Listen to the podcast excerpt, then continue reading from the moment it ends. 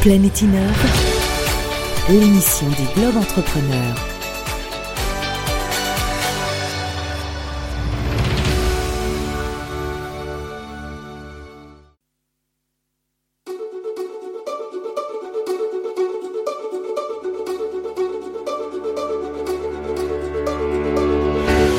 Planète Innove, l'émission des Globes Entrepreneurs.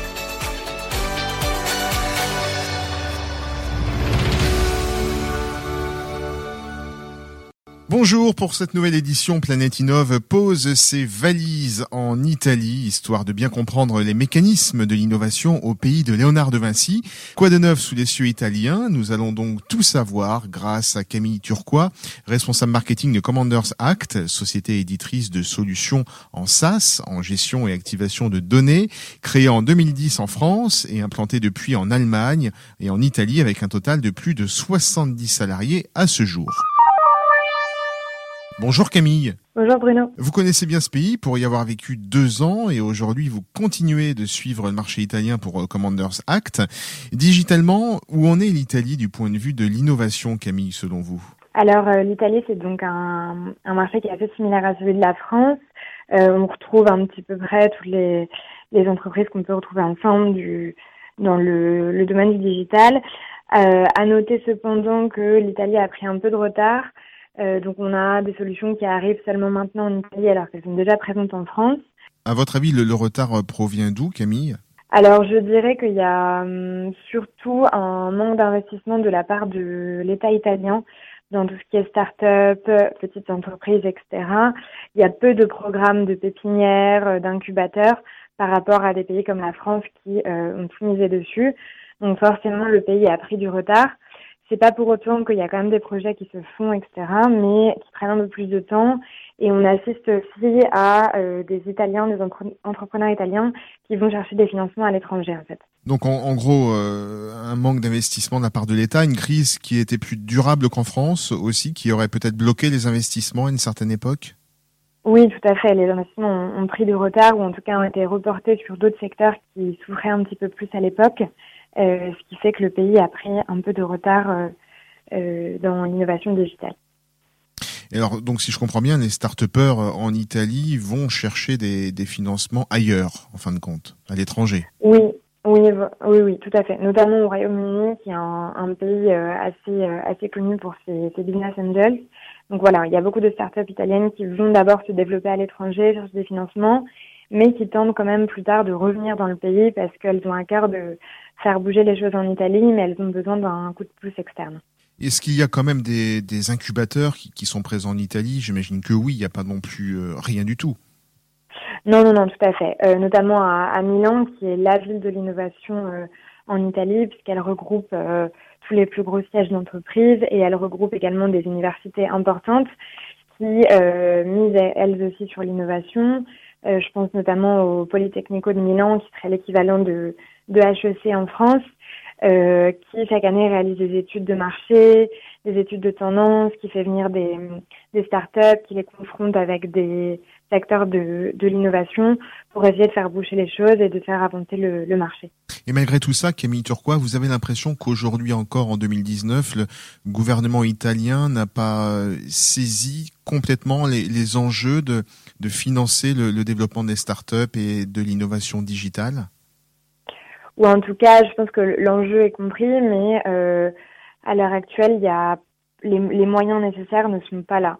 Euh, on est un peu en dessous de ce qui, pourrait se faire, ce qui se fait dans d'autres pays.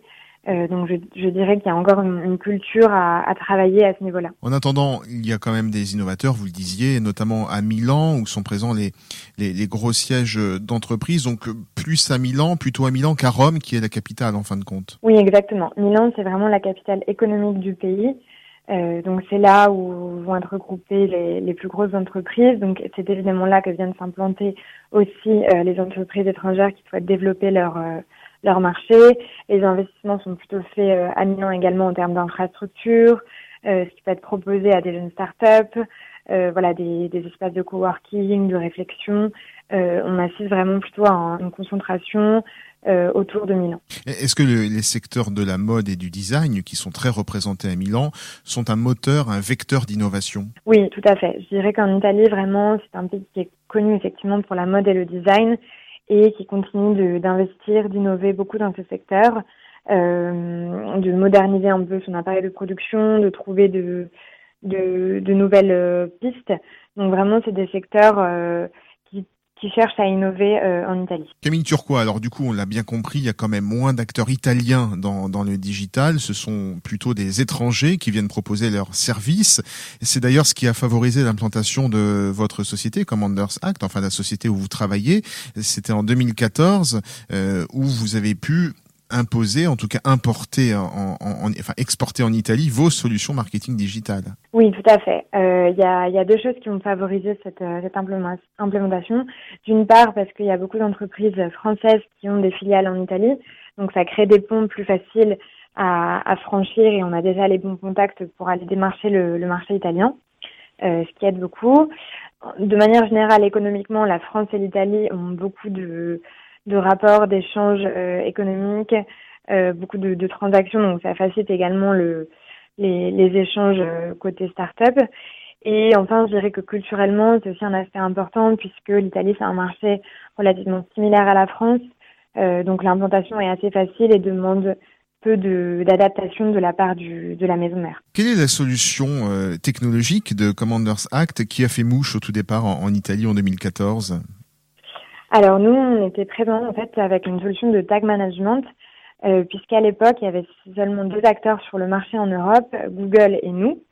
Euh, on a été vraiment euh, innovateurs euh, dans ce, sur cet aspect-là, ce qui a favorisé notre implantation, puisque des entreprises qui ne souhaitaient pas forcément euh, confier leurs données à, à, Google, à un géant américain, nous ont fait confiance pour les protéger et, et travailler avec nous. Donc ça, c'était votre petit plus qui a, permis votre arrivée euh, avec succès en Italie. Qui sont vos clients aujourd'hui, Camille Turquois? Alors, on travaille avec des acteurs euh, principalement du secteur euh, retail, e-commerce, banque, finance, le tourisme. En Italie, on peut citer par exemple Valentino, on travaille avec Armani également, le, le voyagiste Meridiana, donc voilà, des, des grands acteurs, euh, des grands acteurs euh, qui opèrent en Italie aujourd'hui. Alors malgré le, je dirais le, le retard d'innovation en, en, Italie, il y a quand même des, des, gens qui travaillent, il y a quand même des, des incubateurs, des startups qui arrivent à, à, se développer. Vous avez quand même quelques années plus tard une concurrence tout de même localement parlant au niveau de l'Italie. Oui, tout à fait. Le, il y a quand même des acteurs italiens qui sont importants aujourd'hui, qui sont présents à Milan. Euh, je pense notamment au domaine de la l'analyse de données, qui est un domaine qui a euh, vraiment émergé ces dernières années, puisque euh, depuis très longtemps, les entreprises euh, accumulent des données sur leurs clients, sur voilà, sur un peu leur, leur manière de de d'acheter et qui ne savaient pas quoi en faire. Euh, donc voilà, il y a un gros travail à faire autour de ça et donc il y a beaucoup d'acteurs italiens qui en ont profité puisque euh, c'est important pour ce type de de service d'avoir aussi quelqu'un qui qui peut parler la langue du pays, qui est présent, puisque l'analyse des données c'est pas seulement des chiffres, c'est aussi expliqué derrière et donc le, le côté humain est très très important et les entreprises italiennes l'ont bien l'ont bien compris. Alors, on s'en rend compte dans Planète Innov au, fil des mois qui passent et des pays que nous visitons. Finalement, les choses bougent partout, hein, à des rythmes différents, évidemment, y compris au pays de la mode, de la culture et de la gastronomie. Camille Turquois.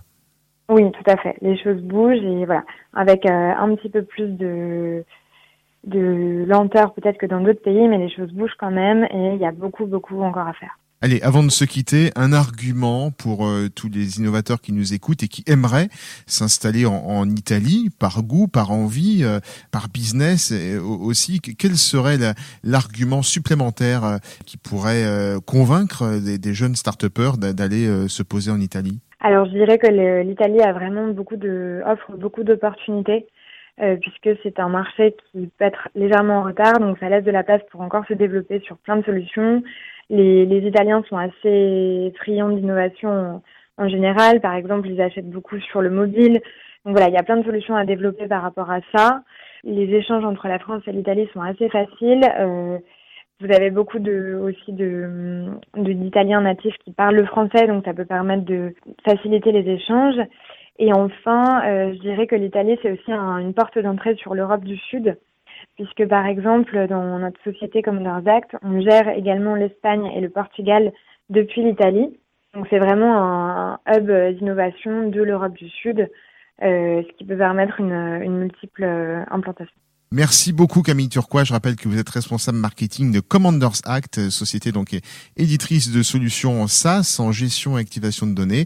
Euh, bien sûr, société française, mais implantée en Italie depuis quelques années maintenant. Merci beaucoup pour euh, toutes ces explications, Camille. Merci à vous. À bientôt. À bientôt. Au revoir. Le coup de fil à Business France. Bonjour Florence Tison. Bonjour Bruno. Alors vous êtes la responsable de l'activité tech sur la zone Amérique du Nord. Vous êtes basée à San Francisco, donc vous travaillez pour euh, Business France et on va parler ensemble du programme Impact 2019. Alors je vais vous demander ce que c'est que ce programme. En, en résumé, c'est de faire en six mois ce qu'on peut faire en 18 en tant qu'entreprise qui s'implante chez vous, enfin, sur le territoire de l'Amérique du Nord. C'est un, c'est un programme. Euh, nous en sommes à la septième édition cette année et qui, euh, qui, est, euh, qui a pour vocation d'accompagner les entrepreneurs tech français qui veulent se développer en Amérique du Nord et de leur donner surtout la méthode et le réseau pour réussir ici.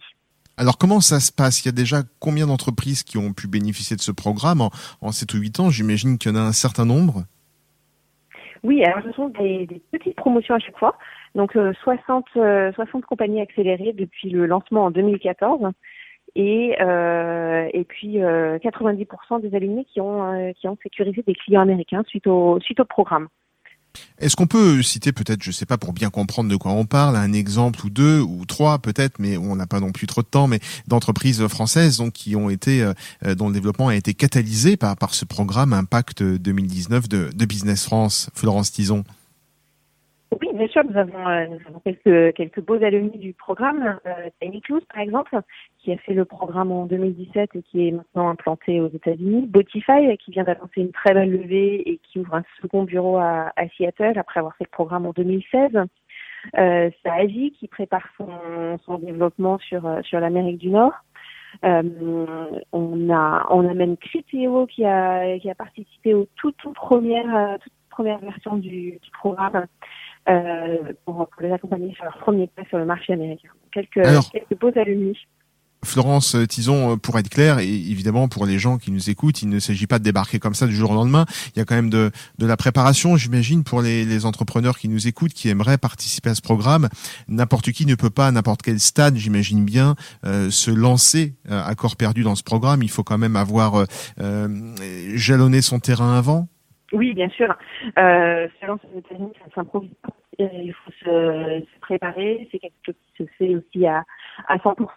On a voulu cette année en 2019 un programme beaucoup plus souple que par euh, les éditions passées en, quatre modules, avec un premier module de deux semaines intensifs où on va euh, pendant deux semaines connecter l'entrepreneur à un écosystème, San Francisco ou New York, euh, et lui permettre d'apprendre aux côtés de ceux qui l'ont fait déjà plusieurs fois avant lui, des, des entrepreneurs, des équipes opérationnelles, des VC, toutes les méthodes pour pour réussir. Donc il s'agit vraiment de se préparer, de s'acculturer et, et de de, ne pas réinventer la roue. Ça, c'est la première étape. Et ensuite, euh, quelles sont les, étapes suivantes avant de vraiment de se, plonger complètement euh, dans le territoire américain?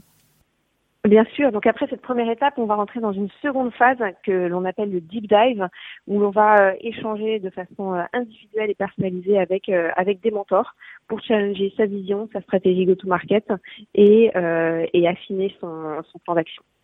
Ensuite, on passe une, euh, une, troisième étape, après un retour en France où on aura affiné toute, euh, toute sa stratégie et, euh, et, aligné les équipes et les, outils marketing pour, pour ensuite rentrer dans une phase davantage axée business développement, rencontrer des partenaires, des prospects, voire même signer ses premiers contrats. Bon, donc toutes les. la dernière étape. Ah oui, étape. L'implantation, la fameuse ouverture de bureaux, de filiales, etc. Alors, Florence Tison, pour les, les entreprises françaises qui nous écoutent, pour participer, il suffit de vous contacter via le site de Business France, j'imagine voilà, pour, euh, pour participer, c'est très simple. Il faut aller sur le site impact-north-america.com. Les candidatures sont ouvertes encore pour quelques semaines.